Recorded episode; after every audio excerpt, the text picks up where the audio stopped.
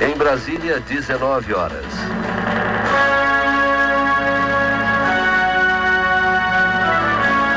Para, para. Tá tudo errado. Isso aí é nas outras rádios. Aqui na Rádio Pinguim a coisa é diferente. Vamos de novo. Boa noite. Na Serra Gaúcha, 19 horas.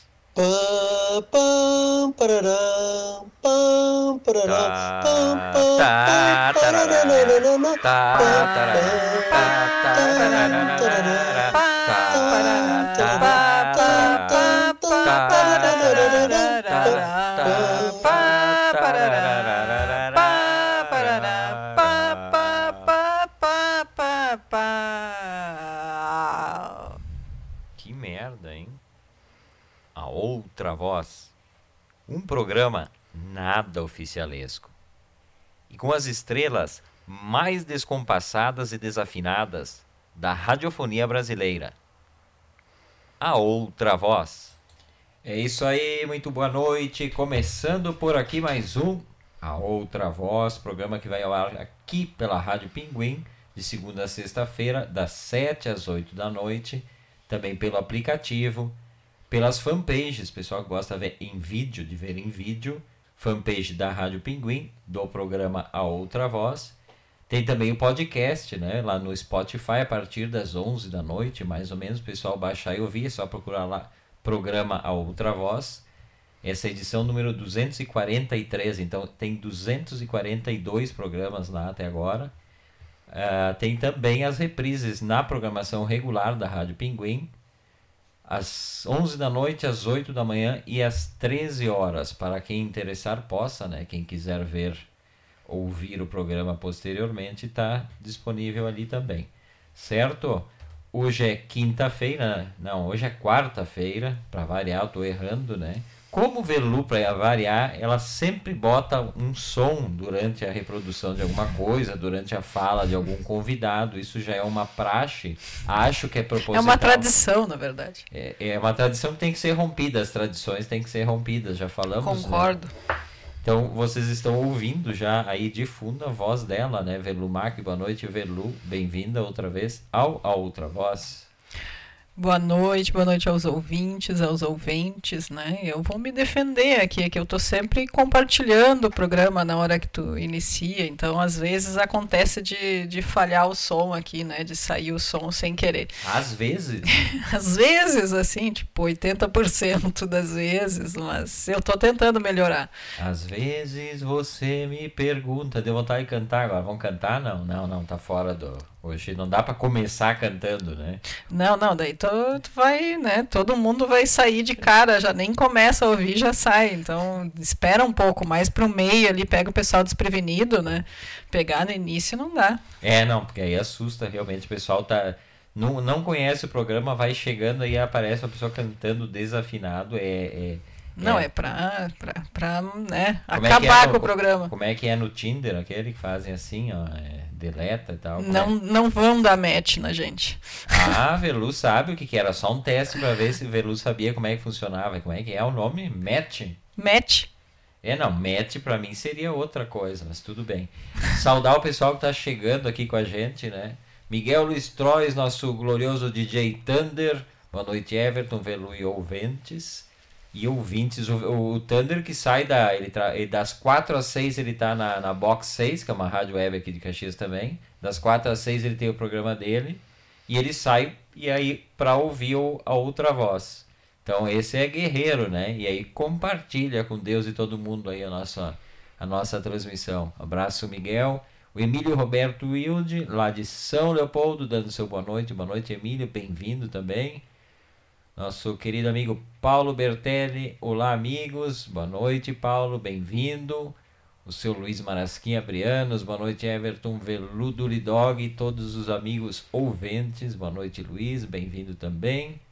Mais o trio aquele, né? Que daí a gente conta triplo. Isso aí nós vamos somando ali pro departamento comercial. Eles dizem, não, tem 20 pessoas, 20, 22, porque nós contamos em, em três aqui, né? Luciane Macali, José Carlos Tiqueleiro e a querida Ângela. Boa noite, abraços. Boa noite, gente. Obrigado pela companhia de sempre. E aí o pessoal que também sempre nos acompanha. O querido Valmírio Gonçalves, dando boa noite. Boa noite, Valmírio. Bem-vindo também. E o Samuca Pingo, né? Boa noite, amigos. Chegando, Samuca Pingo, sempre por aqui, né? Sempre lá no debate, o pessoal da Rádio Garibaldi. E à noite, o pessoal aqui com a gente. Grande honra ter a companhia de todos vocês. Dona Liana Notari Rigatti, também chegando aqui na nossa transmissão, desde o início, sempre. A Rádio Pinguim, que é uma freguesa antiga da casa. E assim vamos começando esse programa, edição 243. Terça-feira que vem, um ano de Outra Voz no ar. Então será a edição, vamos ver, hoje é 243, 244, 45, 46. Edição 247 será a edição de um ano do A Outra Voz. O que isso significa? 4 mais 7 dá 11, mais 2, 12, 13. Não quero meter nessas coisas aí. Não, não dá nada, não soma, não significa nada. Velu já tá fazendo. Eu vou criar treta, porque se são 247, não, não é um ano, né? Mas quando. quando... Sim, mas tem que descontar férias, né, Velu Marques? Férias e final de semana. Tá anotado aqui seu pedido. Nunca mais vai ganhar férias e folga nesse programa aqui. Acabou essa, essa farra das férias aí. Não tem mais. Porque se tem. Seriam quantos programas sem as férias, então? De Sem- cabeça. Mas daí tem que ser sem férias e sem final de semana, são 365. É não, fácil. Não, mas só um pouquinho. Se o programa é de segunda a sexta, não, não sai já dessa conta 365. Sábado e domingo não tem. Então, segunda a sexta. E aí quantas. Ah, daí tem que calcular. Daí não dá pra fazer assim de cabeça. Não, É, não, mas eu gostei do número 247, ficou um número bonito. E foi pensado, nessas férias, na verdade, foram pensadas para isso, né? Além da reforma, né, que já falamos aqui.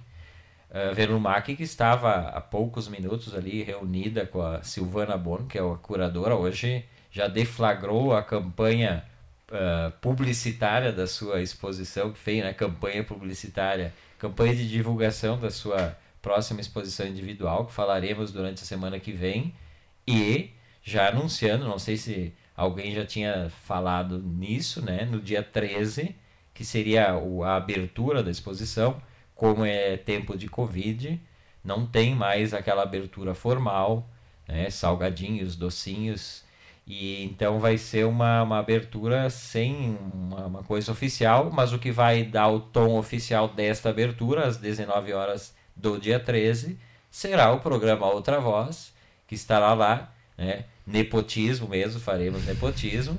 Estaremos lá transmitindo o programa ao vivo para vocês. Então, o pessoal que acompanha Outra Voz estará na galeria junto com a gente. Já está tudo certo na ah, ponto de inter- internet providenciado. Faremos os testes durante a semana. O pessoal vai ser então ah, vai receber as imagens de lá. Falaremos ao vivo, contando um pouquinho da exposição da Velu. A Velu não estará como participante do programa, estará como artista convidada. Em determinado momento falará nos microfones, né? Mas vamos circular por lá, conversar com o pessoal que vai estar por lá. Mona Carvalho, que é a coordenadora do espaço. A curadora, a Silvana, acho que não estará lá, né? Ela tem aula nesse horário. É, ela não vai conseguir. Mas ah, hoje, inclusive, vários ouvintes já, já escreveram para mim, me felicitando, né? Fiquei muito feliz né, com, com o retorno do pessoal. E para quem nunca foi numa abertura de exposição, agora é a chance de ir sem ter que sair de casa, né? que é o melhor. A parte negativa é que não vai poder comer, né? Os acepipes ali, os salgadinhos, as coisas que normalmente tem na abertura da exposição. Tem né? gente que é mestre dessa arte, né? De ir em abertura e vernissagens para comer e beber, né? Tem gente que se sabe, a gente se conhece de longe. Por exemplo, Caxias, são sempre as mesmas pessoas nas exposições, nas aberturas. E tem os, os boca livre lá que vão para isso mesmo, né? Mas, e o pessoal, o, o pessoal eh, também eh, vai se livrar daquela coisa, às vezes vai na exposição e não gosta, né? Uma coisa que pode acontecer, não gosta da exposição, não gostou, não, o trabalho não mexeu com a pessoa. Apesar de que uma exposição também pode ter esse efeito, né? De, de fazer as pessoas odiarem, também é o efeito desejado. Mas aí não tem que dar tapinha nas costas da artista e dizer, ai que lindo, que maravilhoso, né? Foge disso também, né? Também tem, Mas- tem várias vantagens em, em ser virtual. Mas vai estar presencial a exposição também, né? Para quem, Quem mora aqui, né? quem quiser, né? Dá, dá para visitar presencialmente. Falaremos durante a semana dos horários, né, e de como funciona. Mas na sexta, não estão convidando o pessoal na sexta-feira não perderem a outra voz para acompanharem. Até porque vai ser um momento importante para a outra voz, a primeira transmissão externa, né? Já fazíamos antigamente com a Pinguim de outros programas, mas a outra voz que cai nessa fase de pandemia, nunca tinha sido feito isso, então vai ser a primeira vez. E é sempre bom, né? Para mim o rádio tem essa essa coisa de de estar na rua, de estar no, no local onde as coisas acontecem. Ah, e é uma tendência da do A Outra Voz e da Rádio Pinguim de começar a fazer isso quando as condições sanitárias permitirem, né? Ninguém vai se arriscar também e arriscar os outros. Mas essa é uma tendência porque eu vejo muito o rádio com esse papel, né? De estar lá cobrindo, sei lá, a- a- a- o final de um show que está acontecendo, um show importante. Claro, tu não tem os direitos autorais para transmitir o show, mas vai lá esperar os caras sair do show, conversar com as pessoas que acompanharam.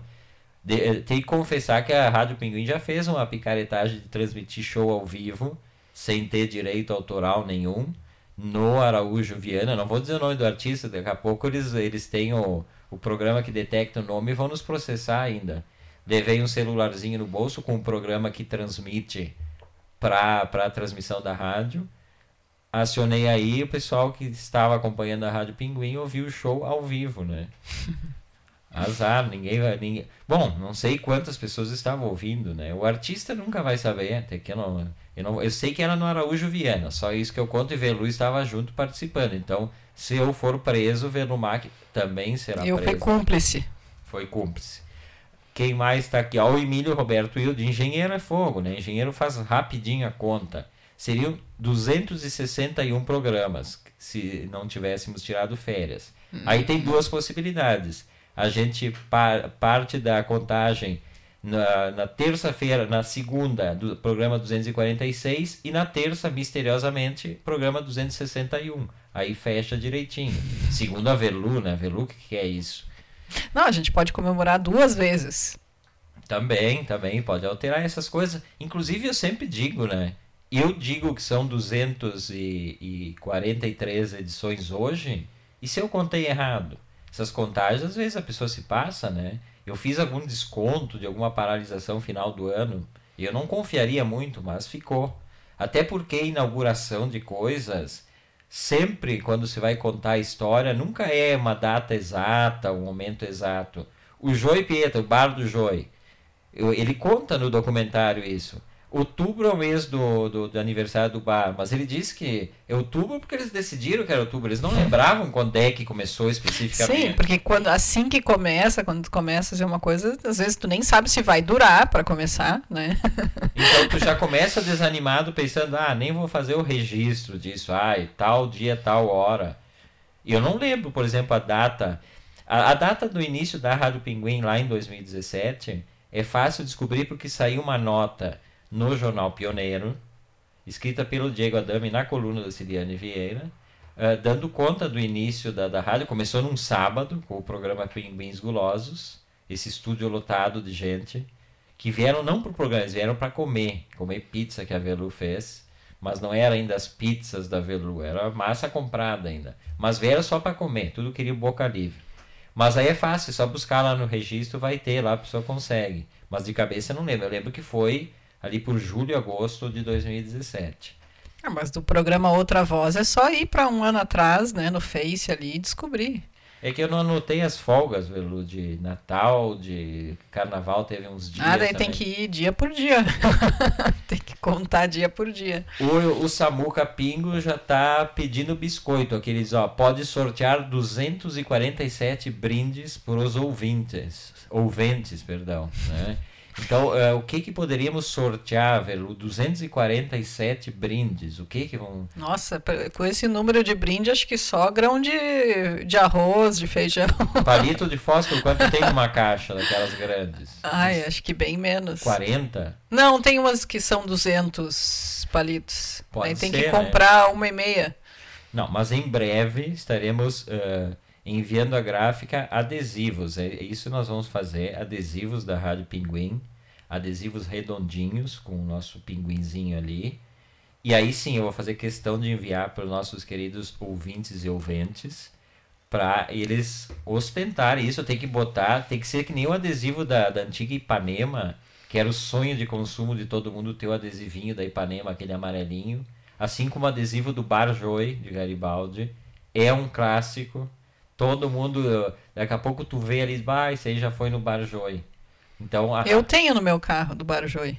colado pelo próprio, né, Joy Pieta. Quando saímos da gravação lá, ele tacou no adesivo. E é o único adesivo que foi colado que eu deixei, né? Porque já colaram outras vezes adesivo no meu carro e eu sempre tirei. Quem está falando aqui sobre a, a abertura, o Luiz Marasquim Abrianos estará lá em São José e aqui em, em Caxias, né? Ah, quando comer, me envia os acepipes por drone, né? Se tiver acepipes, se tivesse, teríamos que mandar. Ainda bem que não tem, porque senão ia Não, ter é, que contratar uma empresa de, de drone que sai de Caxias do Sul e vai até São José levar meia dúzia de salgadinhos que normalmente as salgadinhos de, de verniçais são ruins, né? Aqueles com a casca grossa, pouco recheio. Pra render, né? Para render, né? A Velu, a Velu faz uma pesquisa na cidade de Caxias do Sul, 2.300 estabelecimentos que fazem salgado, é para chegar à conclusão do qual ela vai comprar. Lembro da última exposição ali no Ordovaz, Diário do Esquecimento, que é uma espécie de princípio dessa, né? Essa é um segmento, né, daquela exposição, não linear, mas enfim, um segmento. E aí a Velu fez essa, essa pesquisa. Olha, percorremos, gastamos eh, quatro vezes mais do que gastaríamos no salgado mais caro em gasolina, percorrendo os lugares que não tinham telefone, né? Mas deu tudo certo, né, Velu? Deu tudo certo. Tava, inclusive, bem gostoso o salgadinho aquela vez. Olha aqui, ó, o Samuca Pingo já está estudando no carro dele onde é que ele vai colar o adesivo do, da Pinguim, ó. A gente fica honrado mesmo e vai ter, esse aí vai em breve. O Christian Reck de Lima, outro artista visual da cidade, né, chegando aqui dando seu boa noite. Boa noite, Christian, bem-vindo também ao, a outra voz de hoje. E nem começamos o programa e já foram se 17 minutos. Velu fala demais, Velu. Eu tô bem quietinha aqui. Tô só fazendo pequenos comentários. A Velu que me confessou, né, na cozinha, ontem ou anteontem, que ela não vê a hora que chegue a festa da uva, porque ela está necessitando comprar duas coisas. Um edredom e um ralador de cenoura. E para comprar edredom e ralador de cenoura, festa da uva, né, Velu? Não, edredom é, é da tua parte, da tua imaginação. Acho que tu tá querendo um edredom. Mas eu, eu sei que essas festas, o pessoal, eu não sei o que, que tem de tão atrativo de edredom nessas festas, mas eu vejo muita gente saindo com edredom nessas festas. Então acho que é uma compra meio tradicional, assim, de, de festa da uva, né? o pessoal fica meio emotivo, lembra? Ah, é festa da uva de 20 anos atrás, eu comprei um edredom. Aí eh, hoje eu vou comprar de novo, né? Não sei se é isso, o que, que é. Ou se tem edredons muito diferentes, novidades, né, do mundo dos edredons. Não estou por dentro, mas devem existir, né, no- novos tecidos que esquentam muito mais, né, muito mais leves. Deve ter uma tecnologia toda especial de edredons que só está presente na festa da uva, porque é impressionante como as pessoas adoram e saem sempre com aqueles pacotões assim, né? A pessoa sai toda meio errada assim, não sai nem carregar direito. Então, né, é uma tradição que acho que, que é bonita, assim, na cidade e tal, tem que manter. Ah, e quanto ao ralador, sim, né, eu me criei essa necessidade e eu preciso daquele ralador que eles fazem aquela demonstração, né? Sempre tem na festa da uva um, um vendedor de ralador e daí acumula Sempre é a maior banca, inclusive. é, acumula algumas pessoas em volta, assim, porque ele faz a demonstração com um monte ali de é cenoura, é pepino, né? É tudo que é verdura, legume, ele. Resumindo, eu acho assim, é, eu acho essa banca, essa banca é um fedor de cebola e alho e, e, eu- eu- e me remete a uma, uma coisa suja, é mui- muito picadinho ali o dia inteiro picando. Aquelas mãos daquelas pessoas quando chegam em casa e vão fazer um carinho no filho, ou no marido, ou na esposa, é aquele fedor de tudo que é tempero grudado nas mãos, porque não usam nem luva, né? E o dia inteiro ralando. Esse sim pode dizer ralei o dia inteiro, né? O que, que tu fez hoje no trabalho? Ralei o dia inteiro. Mas a outra dúvida minha é o que, que eles fazem com esses legumes, né? E essas verduras que eles ralam, será que eles comem? Levam pra casa. Será que é usado isso? Não. Eu fico com essa dúvida. Não, só faltava botar fora. Isso aí, aí não, né? Tem que a gente brinca, mas isso aí tem que ser aproveitado para alguma coisa. Sei. Bom, mas eu quero porque eu, eu quero poder ralar as coisas, a cenoura e o pepino, aquele pepino japonês, tipo fiozinho assim, né? Como se fosse uma massa. Eu queria, quero bem fininho assim, então eu queria uns fiozinhos. Então acho que só na festa da uva eu vou resolver esse, esse meu problema aí. Então eu estou ansiosa pela festa da uva. Para turista, quando vem para Caxias para festa da uva, para começar, que é uma festa no, no verão, né? Janeiro, fevereiro, janeiro, sei lá. Então o edredom já dá um arrepio na gente, né? De calor que tá, porque só, é, o calor é infernal naqueles pavilhões, mesmo que tenha ar condicionado e tal. Mas o pessoal que vem de fora, às vezes tu encontra o pessoal longe, né, da, da festa da uva, uh, pede informação, né? Como é que posso chegar na festa da uva? A minha informação é a seguinte: segue o, a, essa fila de pessoas que estão carregando edredom, vai dar lá na festa da uva. É o maior número de pessoas andando na. Porque as pessoas andam a pé, né? Pega aquelas senhoras que vão descendo o morro ali É que acho que estaciona o carro muito longe, né? Tem gente que não bota dentro, né? Que bota ali nas redondezas ali da festa da uva. E daí tem que sair, né? Desgraçadamente carregando esses edredons por longos caminhos. Não, eu sei de excursão do interior aqui das redondezas que os caras vêm com dois ônibus, um com as pessoas e um vem vazio para depois carregar todos os edredom que as velhas compram e esses, ah, essas É porcariadas tipo ali. de- pro Paraguai, assim. só a moamba. só que aqui é só o edredom mesmo, o edredom e, e o ralador. É, é engraçado que o formato né, da, da festa foi to- tomando. Todo mundo faz essa piada aqui em Caxias do Edredom. A festa da uva tomou esse formato, ela se tornou muito mais uma, uma feira É um comercial. feirão, né? Uma feira comercial do que qualquer outra coisa, né?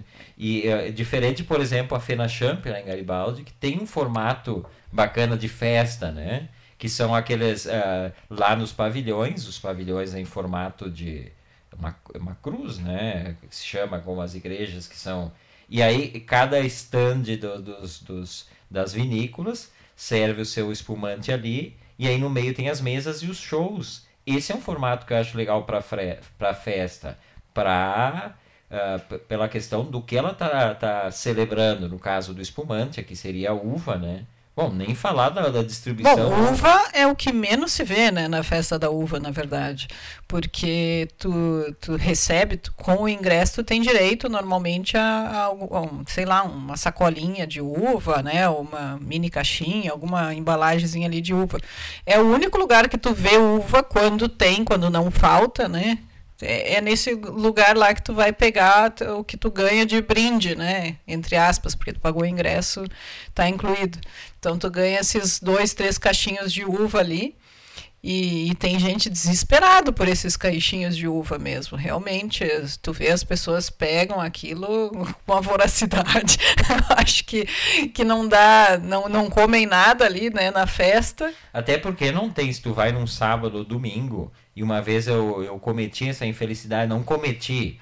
Ah, os pais da Velu vieram e a senhora Vera Maria Mac tem fixação por festas desse tipo e quis porque quis ir.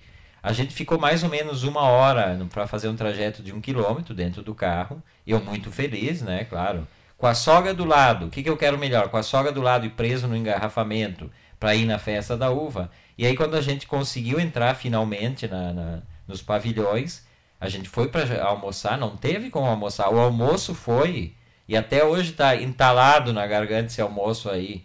Para sogra, para sogra sempre lembrar, deve estar ouvindo no aplicativo. Um, um espetinho de morango com chocolate. Esse foi o almoço, porque era o único lugar que podia se acessar para.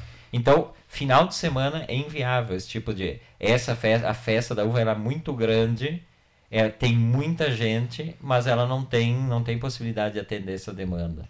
Então, É, pra, pra comer assim, né? Almoçar decentemente, assim, não tem muita estrutura, né? É mais aquelas coisas ali meio de pé ali, pega um, um lanchinho, uma coisa assim, porque realmente se a pessoa está indo com o objetivo de, de fazer uma boa refeição, assim, fica difícil, né? Principalmente no final de semana. E pra comer, né, Verlu? Pois é. O- fa- fa- falar em comer, segue o pessoal, não esquecem as polêmicas, né? As polêmicas do A Outra Voz. E eu vou recebendo eh, mensagens ontem à noite. Recebi de uma amiga aqui uma, uma, uma foto, né? Que não está mais disponível. O Instagram tem essas coisas. Eu queria abrir aqui, mas não está disponível. Mas era a foto, fotografia de uma outra pessoa dizendo que tem gente que diz que sopa não é comida. Daí a pessoa dizia, sopa é almoço também. E a pessoa estava comendo, né, degustando uma sopa. E aí a pessoa já ouviu a outra voz, sabe dessas polêmicas, que eu defendo a teoria, né, que sopa é um complemento, né, uma, uma abertura do almoço, mas a pessoa defendendo, então. E aí a gente segue nessas polêmicas, né? O pessoal não esquece da questão da, da sopa. O Samuca Pingo tá falando aqui, ó. Fiquei com saudades da nossa Fena Champ agora. Pois é, eu acho, sério, eu acho bem, bem legal o formato da Fena Champ. Assim como teve em alguns anos, não sei se foi uma, uma ou duas ah, edições da festa que era no centro da cidade. Mas aí ficava muito tumultuado, né? Tinha bancas da, da- das, das, das vinícolas ali e tu comprava nas bancas e tinha mesinha, mas daí fica muito, muito Ah, mas eu, eu acho legal, assim, na, na E- cidade. e sabe que Parece na- um- eu não fui, né? Mas me parece legal, assim, tu. Tu Ainda não mais foi, Garibaldi. Velu?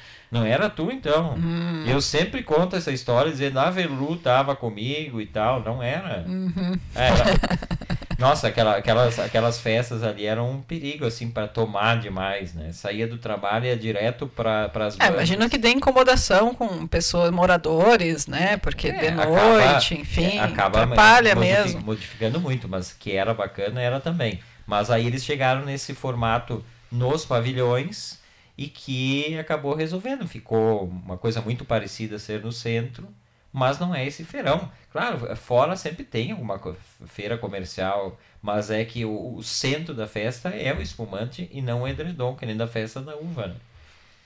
E Aliás, Caxias podia fazer a festa do edredom, então, né? Já que. Não sei se tem em algum lugar a festa do edredom. Mas, Mas, ó, podiam fazer aqui. Genial, Velu sempre genial, trazendo boas ideias. Não sei se vai ser bem recebido. Já ia ser sucesso antes, inclusive tem que cuidar, porque talvez né, a festa da uva perca um pouco o sentido. Daqui a pouco termina com a festa da uva se fizer a festa do edredom. Pois é, não, nem uva tem mais, né? Muito. É, então, eu não sei, tem que repensar um pouco aí, porque pode acabar com a festa da uva. E um abraço, né, ao nosso, nosso querido ouvinte Lazier Martins, que anda com uma saudades danada de comer uva de Caxias e de vir uma festa da uva, né? Maior fã da festa da uva de todos os tempos. O cara que mais publicitou ela de graça foi Lazier Martins, né? Então, um abraço, ele deve estar nos ouvindo lá em Brasília. Ele que não sei se está indo em Brasília, né? Some. Tem uns políticos que vão para Brasília, tu nunca mais ouve falar, né? Impressionante. Pois é, não ouvi mais falar mesmo. Ele é aquele eh, político que não não eh, não, não apare- Aparece no momento certo. tem, tem desses também, né? Ah, é. E, e dessas, dessas tretas de, de comida também tem a.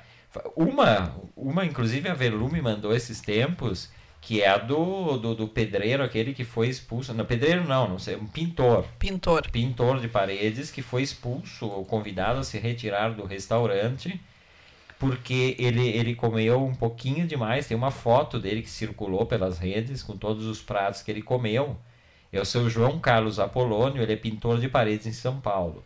No dia 15 de julho, ele, ele, ele acordou, comeu oito pãezinhos né, com ovo para ir trabalhar. Ele precisa reforçar né, a carga. Ele é um cara bem fortão assim.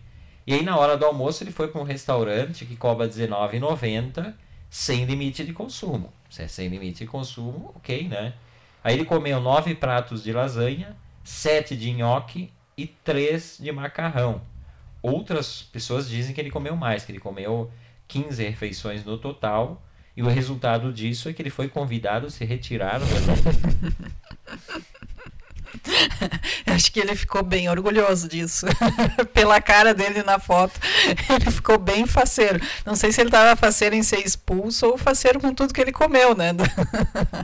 É um, mas um rodízio de massas, né? Acho que não pode reclamar. Imagina, tu vai num rodízio de pizzas, tranquilamente tu pode comer 15 fatias de pizza. Conversamos sobre isso essa semana. É, né? então um rodízio, claro que tudo bem, lasanha, né? É um pouquinho mais pesado, eu acho. Mas se ele tava com fome, né? Deve ter trabalhado bastante nessa manhã aí, pintou muitas paredes e chegou realmente com muita fome, né? Acho que tudo certo. Tudo certo. Segundo o Marcos Nogueira, do Cozinha Bruta, Brasil ouro olímpico na maratona de lasanha. Brasil, né? O pessoal sempre quer ouro, quer ganhar, né? Então, aí não pode reclamar. Deixa eu só falar que o Samuca Pingo, ele disse dessas festas na rua, das Fenachamp na rua, que nasceu o, o Vintage, né? Que é outra festa importante, que é uma festa super bacana para quem não conhece, que acontece também nas ruas do Centro Histórico de Garibaldi. E é esse formato, realmente, né? Na última tinha 15 mil pessoas na, na, na rua, e aí as lojas abrem. É um, é um evento que, que traz uma, uma quebra de rotina bacana também, né? O, a Vintage.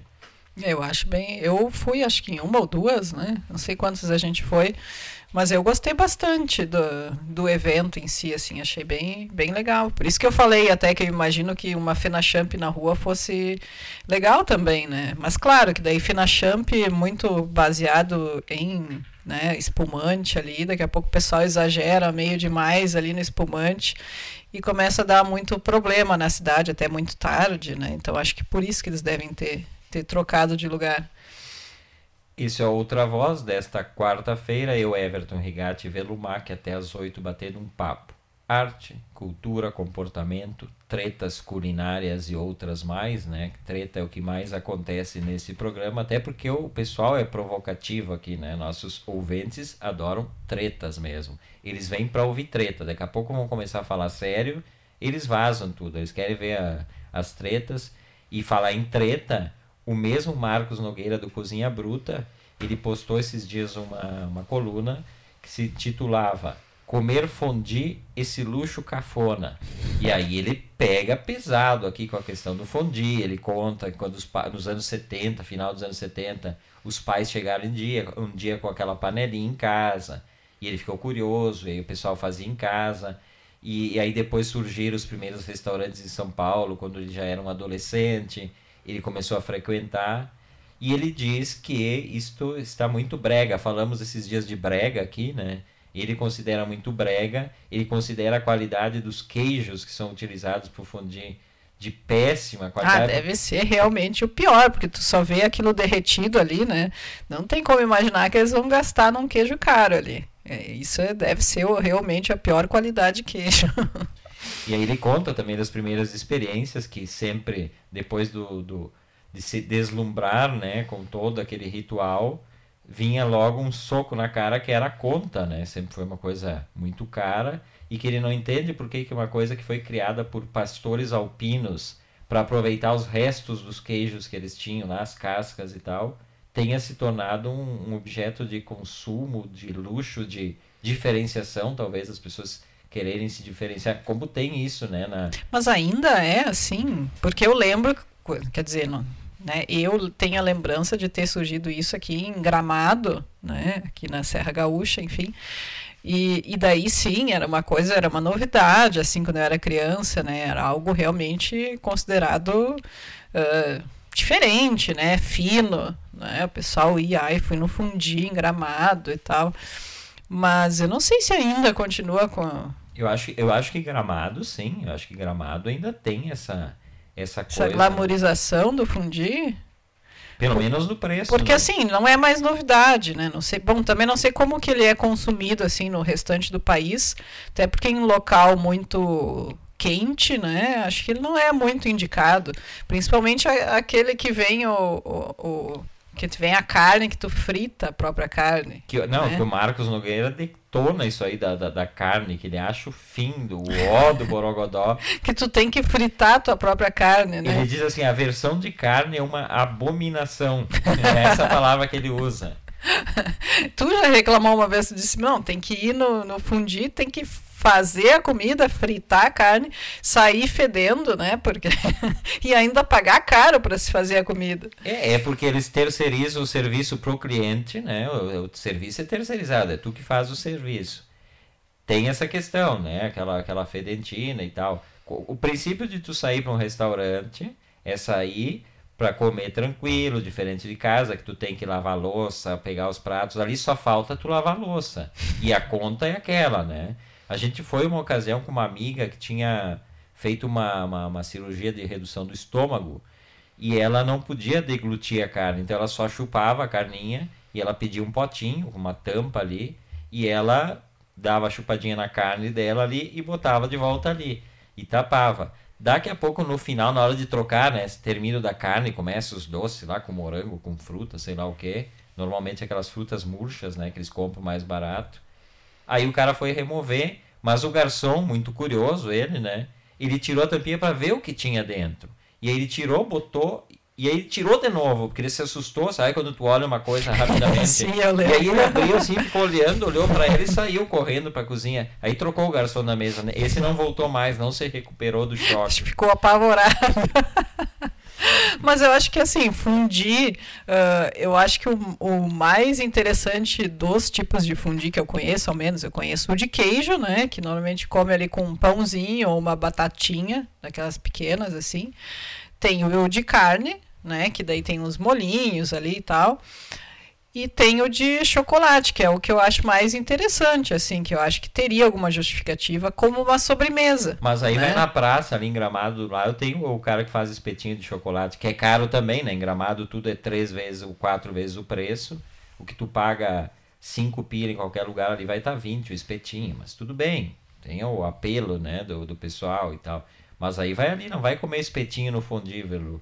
É, mas eu acho que o fundir de chocolate é o que tem mais, assim, chance, né, de, de ter alguma justificativa de existir. Porque se for pensar o de queijo, né, queijo com pão, assim, pão seco, né, gente? Pão é, velho. É pão, pão velho. velho. que eles torram, né, aquele pão, assim. Então, comer queijo com pão não é nada glamour, né, pra mim. Eu não acho, ao menos. E, e a da carne, tu poderia comer uma carne muito melhor, né? Acho que não tem sentido realmente. E, e, o trabalho que é tu ter que fritar a carne ali e tal. Eu, eu acho o seguinte, ó. A minha opinião sobre isso, não tem problema nenhum a pessoa gostar de fondue, comer fondue, acho, acho legal que a pessoa goste.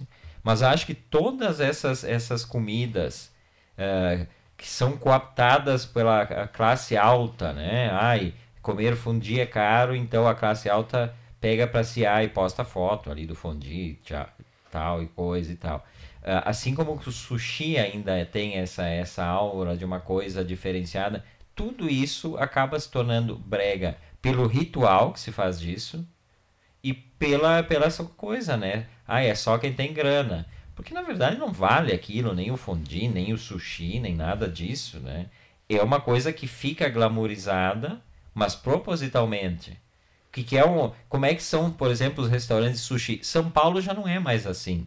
São Paulo tem os restaurantes populares de sushi, vai ali na Augusta, atrás do, do Conjunto Nacional, tem fila de quilômetros ao meio-dia ali para comer sushi barato. Chega lá, tem o bifezão.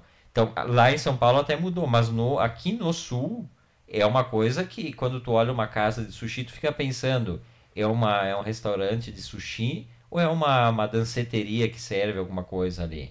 Porque a própria decoração remete, né, uma coisa uh, glamourizada, muitos as frentes com muitos vidros, fumê, iluminação e coisa, né? Então tem isso. E acaba tudo ficando brega, realmente. Tu vai pro fundir para sair na coluna social, é brega, né? Mas não nada contra a comida. Eu, eu adoro sushi.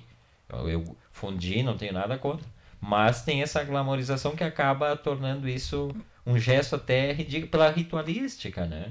Eu acho que o fundi já virou só brega mesmo. Acho que ninguém mais acha que é, que é, que é comida fina de luxo. Acho que só talvez ali em Gramado, em algum lugar específico assim que tenha, né, que seja mais frio e tal. Acho que o pessoal ainda de repente vem o pessoal do Nordeste que nunca comeu, porque lá não é muito adequado, né? Ficar comendo queijo quente. Mas lá assim. eles não comem fundi na beira da praia lá, que aquele queijo não é um tipo um Ah, fundi. Queijo coalho, aquele no espetinho. Que coisa boa aquilo, inclusive. É, mas daí é diferente, né? E daí não é glamourizado, daí é, é comer na praia mesmo, chinelão, né? Que é o melhor de tudo, né? O, o Samuca Pingo tá botando aqui, ó. Eu sou mais do bom churrasco, risos. É, não tem, né? Aquela, aquela carne que o, garçom vai passar por trás de- do, do cara ali, pinga tudo no casaco, não dá pra ir com roupa nova, né? Tem churrascarias, aí as churrascarias glamourizadas que botam tipo um, um aqueles negócios, aqueles que os cabeleireiros usam pra, pra pessoa comer. Tu fica encalacrado dentro de um, um saco, na verdade, só fica a tua cabeça de fora pra evitar isso, né? Aí também não, né? O cara indo numa É, churrascaria. mas a churrascaria fina mesmo não serve no espeto, né? Serve no prato daí. Não, mas aí, aí tá fora também. As churrascarias de São Paulo, que custam os olhos da cara, são muito caras. Elas servem no espeto, que eu saiba. Tem várias ali, que é meio, é meio ridículo o preço, assim, da, da- da- das carnes de churrascaria. Bom, agora tu imagina o preço que tá, então, né? Se já era caro, tu imagina agora que a carne subiu horrores, então tá realmente proibitivo no momento. Esse é Outra Voz desta quarta-feira. Vamos até às oito batendo um papo aqui. Arte, Cultura, Comportamento, edição número 243 do programa. Pessoal que está acompanhando pelas reprises ou pelo aplicativo, pelo site, aquele abraço para vocês também, né? E o pessoal que nos acompanha sempre aqui na fanpage é mais interativo, né? Sempre escrevendo aqui, o pessoal vai dando as suas opiniões sobre os mais diversos assuntos que tratamos aqui. E aí eu vou perguntar para a Verlu. Primeiro, deixa eu dizer que eu, hoje eu fiquei feliz que chegou um livro que faz muito tempo que eu queria comprar. Todas as vezes que a gente foi para Buenos Aires eu queria ter comprado. A Verlu sempre me dá um, uma driblada e eu não compro o livro. Uma porque o preço, outra porque o peso, que vai pesar demais, vai dar incomodação e tal. Mas hoje eu descobri, domingo de noite, a Velu já estava dormindo. É quando eu faço minhas compras por, por aplicativo, no caso da Amazon, eu descobri que tinha esse livro. Olhei, Velu estava com os olhos pregados e aí comprei rapidamente. Ela fica sabendo só no dia seguinte que a conta é no nome dela e ela recebe o e-mail. Mas eu estou falando do livro de um dos maiores gênios do rádio. Eu sou fã, fã incondicional do Dolina. Tento, com, com, com a distância que nos, nos, nos, nos, nos, eh, nos separa na questão de genialidade de rádio, mas tento copiar algumas coisas, inclusive, não tenho vergonha de dizer, que é o Alejandro Dolina, o cara do programa La Vengança Será Terrible. Esse livro foi lançado quando ele estava fazendo 30 anos. Tá? Ele é feio, sim, gente. Quem está acompanhando pela fanpage, não tenho dúvidas. Já falei pessoalmente com ele. Pessoalmente ele é mais feio. Fizemos foto, fizemos foto que sumiu e é uma das minhas mas, maiores dores da, da vida ter sumido a foto que fiz com o Alejandro Acho que queimou, mesmo sendo digital queimou. Não sei se foi Verlu. Mas esse livro aqui conta, então, a história dos 30 anos desse programa. Ah, agora deve estar nos 34, 35 anos. Já comentei aqui, mas não, nunca é demais comentar. Um programa que vai meia, da meia-noite às duas da manhã, ao vivo.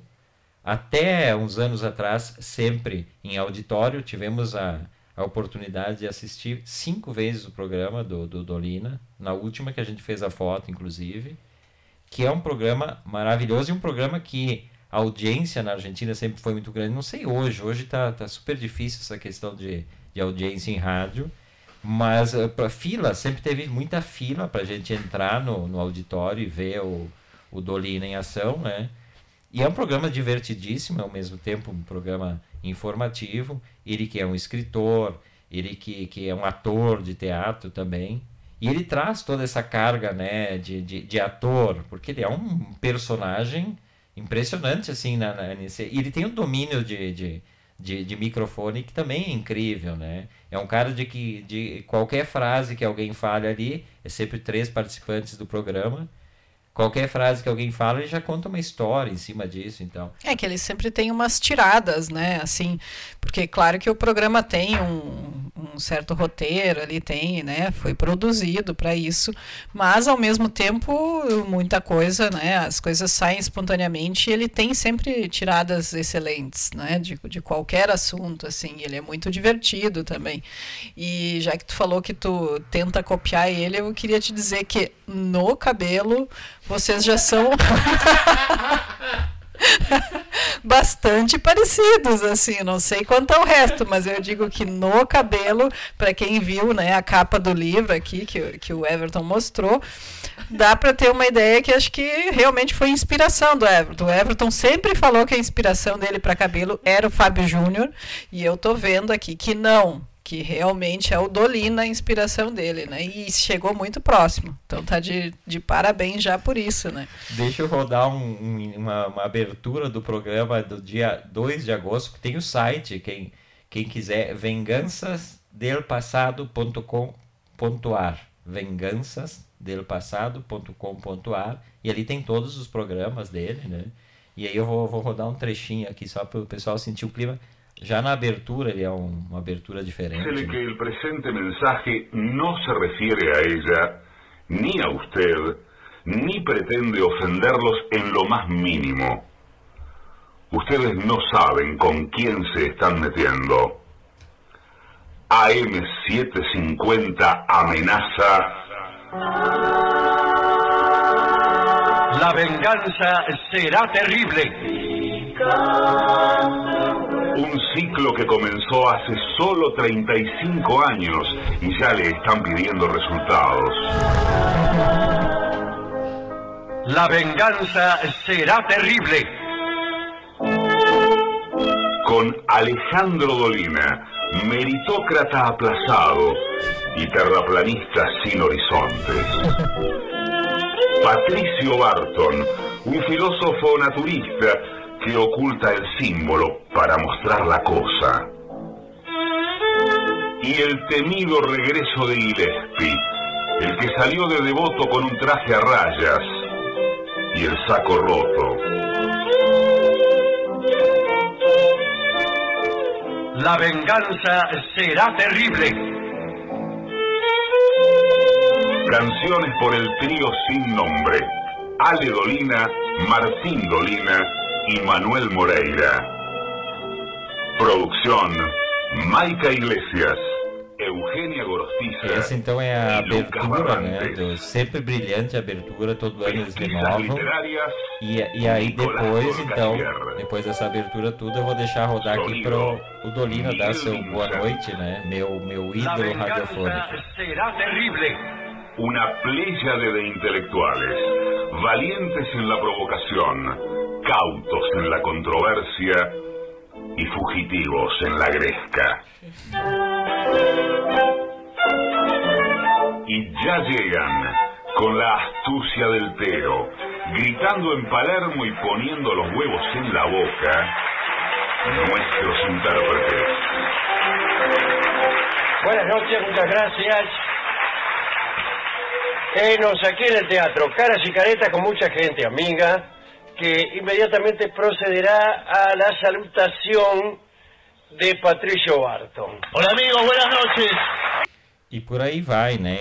Atualmente eles falam, eles, fa- eles fazem o programa no teatro Caras e Caretas, e o que sempre me impressionou é isso, da meia-noite às duas, e as pessoas fazem fila pra ver, né? Nós E tá éramos... tendo de novo, porque teve um tempo ali que ele não, não tava mais com plateia, né? É, no- é, é o Teatro Caras e Caretas que fica ali na, no bairro Elonce, ali, né? O bairro Uhum. próximo a Correntes, o bairro judeu.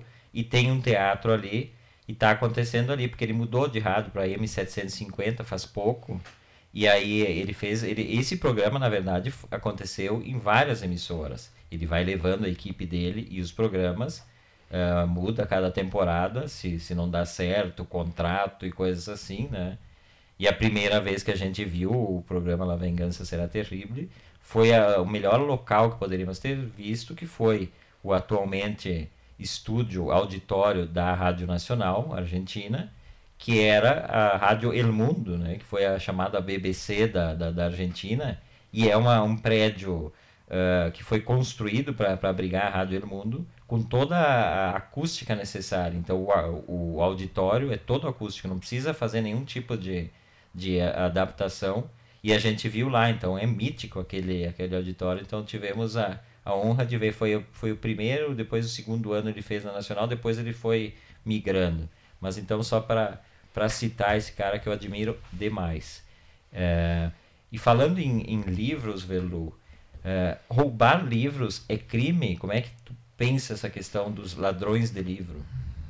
Ah, eu sei que tem, inclusive, muitos escritores que se tornaram famosos, que, né, no seu início ali, quando eram apenas leitores ainda e pretensos escritores, roubavam muitos livros, né? Então, não sei, acho que criou até uma mítica em torno de roubar livros, né? Diferente de, acho que qualquer outra coisa, assim, roubar livros, acho que é uma coisa tolerada, né? Às vezes até glamorizada o roubar livros. As pessoas contam, às vezes, né, felizes que, que roubaram esse livro, eu roubei, né? Então, acho que tem um pouco isso, né? Justamente porque tem muitos escritores que confessaram que roubavam, né? Que na época que não, eles não eram estudantes, né? Início de carreira, não conseguiam comprar, não tinham dinheiro para comprar e iam na- nas livrarias, iam em bibliotecas e, e roubavam mesmo, né? Para ler. Então, acho que tem muito disso. E também se estende a livros que são, entre aspas, emprestados, né? Tu, tu empresta um livro para algum amigo, uma pessoa, e o livro nunca mais volta. Né? então, tem, acho que, que foi se desenvolvendo para outros espaços também a questão do, do roubo de livro. Eu falo isso porque eu li esta semana um artigo do Osvaldo Aguirre, que é um escritor argentino importante, e ele faz um artigo justamente falando disso, né? É, Modestas profanações, diz ele, é o nome do o título do artigo. E aí ele começa dizendo, né, que como é delicioso quando tu vai arrumar tua biblioteca, e tu aí vai encontrando escritos que tu botou dentro de um livro, uma propaganda que tu botou ali no outro livro, um livro que tu não via faz tempo e tal. E lá pelas tampas, é, lá pelas tantas, ele se reencontra com um exemplar de um livro, que é um livro um pouco raro, e aí ele lembra que aquele livro ali ele roubou numa livraria de Rosário. Então, e aí ele começa a discorrer sobre isso, e aí ele cita um cara que a gente conhece, um escritor e dono de uma livraria, que é a livraria Aquilea, na Correntes, o Hernan Lucas, que é um amigo que a gente tem em Buenos Aires. A gente tem os livros que ele escreveu, ele escreve muito bem, inclusive eu gosto muito dos textos. Num dos livros do Hernan Lucas, ele conta a história da livraria Aquilea, Crônicas de uma, de uma Livraria, que é o livro que eu tenho aqui nas minhas mãos. E aí o Oswaldo Aguirre cita o Hernan Lucas, porque no prólogo do, do livro da, sobre a livraria, ele conta que ele, que ele fica das 5 às 9, como, como o cara que cuida da livraria dele.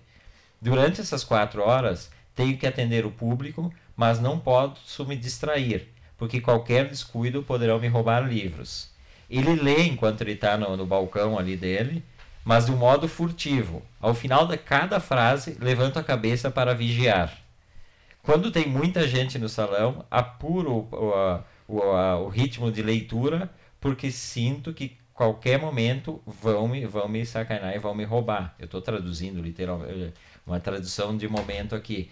Mas então o Hernan é citado falando isso, né? Que ele que ele tá lá no balcão, mas ele tá sempre de olho, porque a gente tem aquela ideia, a livraria como um, um templo, né? da- das letras. Mas tem os ladrões de livraria, né? E aí tem um outro livro importante, Verlu, que é, que é de um outro cara que teve livraria, já não é mais dono de livraria, mas um dos fundadores da Livraria Norte, que a gente gosta bastante. É uma livraria de Buenos Aires, que tem duas ou três eh, sedes em Buenos Aires. Mas a Verlu, principalmente, gosta muito da livraria, pela disposição, pelos títulos que eles têm. E é uma livraria que não é tão, né? Não é esplendor da Ateneu, Não, por é uma exemplo. livraria pequena, né? Que a gente vai. E aí o Hector Janover, que é um dos fundadores da Norte, ele tem um livro que se chama Memórias de um Libreiro, Memórias de um Livreiro. E aí ele conta algumas passagens com relação ao roubo de livros, que eu achei divertidíssimo. Ah, ele, ele separa, então, os ladrões de livro em um ladrão profissional, o cara que vai para revender depois, esse livro vai, Ah. vai circular pelo mercado negro né, de livros, ou então até o, o concorrente, a livraria, vamos supor, a livraria X tá sem um livro lá e o cara quer comprar, aí o cara da livraria liga pro ladrão profissional lá e diz, ó, eu preciso de tal livro, o cara vai na livraria norte e rouba. Nossa, tem isso. Tem isso, tem isso também. Mas o, o Ianover também solicita indulgência a um tipo de ladrão. O cara que rouba para ler, mas livros refinados, não best-seller. Best-seller ele, ele tem, ele que Daí tem que ser condenado tem que ser mesmo. condenado. Mas o cara que vai lá, que, que tu vê que é um cara que não tem condições de comprar o livro, e aí ele vai lá e pega, ele cita, por exemplo, Flores do Mal. O cara que está roubando o livro, esse livro, tu finge que tu não viu. Ele, ele fazia isso. Ele finge que não viu, porque o cara merece levar aquele livro e tal. E, e, e- Muito bacana. bom. Não, ba- bacana essa. Eu fiquei curioso para ler o Memórias de um Livreiro que eu não eu não, não, não conhecia, né? Eu conheci nesse artigo. E, e aí ele fa... daí ele diz assim, ó, se tu, se tu vê um pobre roubando, e aí eu falei, ó, as flores do mal, bom, que- o que, que tu vai fazer? Se resigna e deixa o cara levar, né? O, o Hector Ianover que também é poeta. Então, é interessante nessa relação, porque te- tem, e aí o próprio cara que escreve, Oswaldo Aguirre, que escreve o artigo, fala, né, que quando ele era estudante de letras, ele e um amigo dele tinham isso como um quase um vício de roubar livros em livrarias e que grande parte da biblioteca dele é roubada. Eu vi ali agora passando aqui que, que ele considera a pessoa uma vítima da, do amor extremo à literatura, né? então, muito bom, gostei. Mas eu não sabia. Claro, a gente é ingênuo, né? A gente não sabe, tudo deve ter ladrão profissional, inclusive livros. É que tu fica com aquela visão romantizada. Eu tinha essa visão romantizada de, de, de pessoa que rouba livro, né? Que não tem condições, que rouba para ler. Mas se tem os ladrões profissionais e até ladrões que são né, contratados por outros livreiros, aí, aí realmente tem que condenar. Esses aí eu não, não sabia que existiam. O Hernan Lucas diz também nesta nesse mesmo artigo que tem um amigo dele que quando convida pessoas para festa na casa dele, de medo que roubem livros, ele bota os livros tudo que nem livraria assim de frente, um encostadinho do outro assim de frente, porque daí se alguém pegar vai ficar Ah. aquele buracão ali, né? Ah, mas daí tem que ter muito espaço para poder fazer Não, isso. mas ele deve jogar para trás os livros e botar algum só Ah, na mas a frente. pessoa pega, tira o da frente, rouba um de trás e bota o da frente na frente. Ah, não, mas aí, aí o cara tem que ser ligeiro também, né? Ah, mas o pessoal é ligeiro ali Aqui- no meio de, uma, de, um- de um evento, de uma janta, é fácil. Aqui em casa é revistado na saída, né? Tem que abrir a bolsa, a Velu faz isso sempre. Abre a bolsa das pessoas, verifica com uma lanterninha se tem algum livro, algum DVD aí, porque isso não tem, Tem que fazer perdão. que nem fazem em lojas, né? E funcionários de lojas e de Botar o- obras. Diz que eu fiquei chocada quando isso eu, choca. eu descobri que faziam isso, né? Mas eh, é feito, eles, as pessoas têm que mostrar a bolsa na saída, né? A bolsa, ou sacola, o que for. Mulher normalmente tem uma bolsa. Então tem que mostrar na saída para provar que não roubou nada, né? Eu fiquei chocada quando eu descobri que isso acontecia. Inclusive os pedreiros, né, em obras tem que deve ter muito roubo então de de, de material Tijolo. de não sei se tijolo, mas de ferramenta, enfim, não sei quanto tem de roubo, mas eu sei que eles revistam as pessoas na hora de sair. Eu já vi isso em São Paulo, eu fiquei chocado a primeira vez que eu vi o pedreiro eh, tendo que abrir a sacolinha dele, lá a mochila onde ele leva a marmita, as roupas dele ali para se trocar.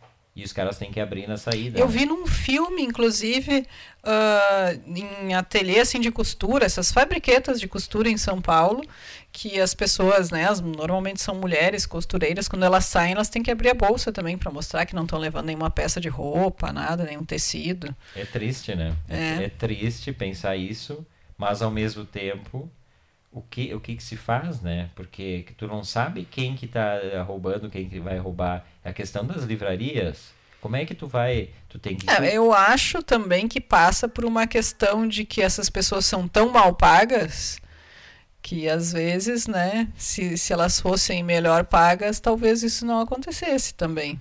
Né? Acho que tem um pouco isso, porque ai, não é aquilo, ai, quem não rouba não rouba nunca. Se a pessoa está passando necessidades, tu tá tem, né, família em casa, tu, tu não tem às vezes nem o que comer direito, se tu ganha tão pouco, porque quem ganha salário mínimo no, no Brasil hoje, né? Teve o caso rumoroso em 2019 do embaixador do México em Buenos Aires, que foi pego roubando um livro na Ateneu Esplêndida, a livraria toda. Ah. né? Mas daí já é cleptomania. Aí teve toda uma discussão e tal, e aí, claro, como era um rico roubando, era cleptomania. Imagina um embaixador roubando livro, né? Uma coisa sem cabimento. Gente, essa foi a edição 243 do programa A Outra Voz. Amanhã estamos de volta, Velu. De volta firme e forte. Então tá, Velu que retorna amanhã, Delano Pieta retorna na sexta. Agradecendo a companhia de todos que estiveram com a gente até agora. Um beijo para todo mundo e tchau. Beijo.